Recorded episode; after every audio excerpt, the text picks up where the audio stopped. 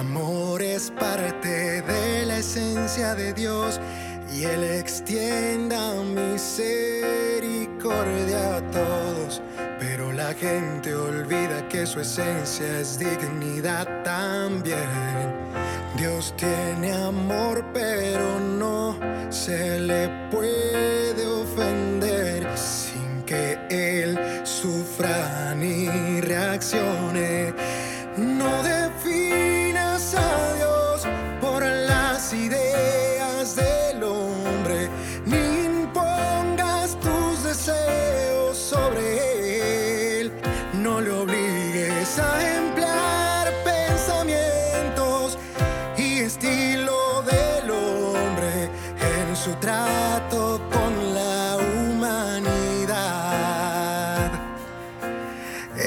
trato con la humanidad.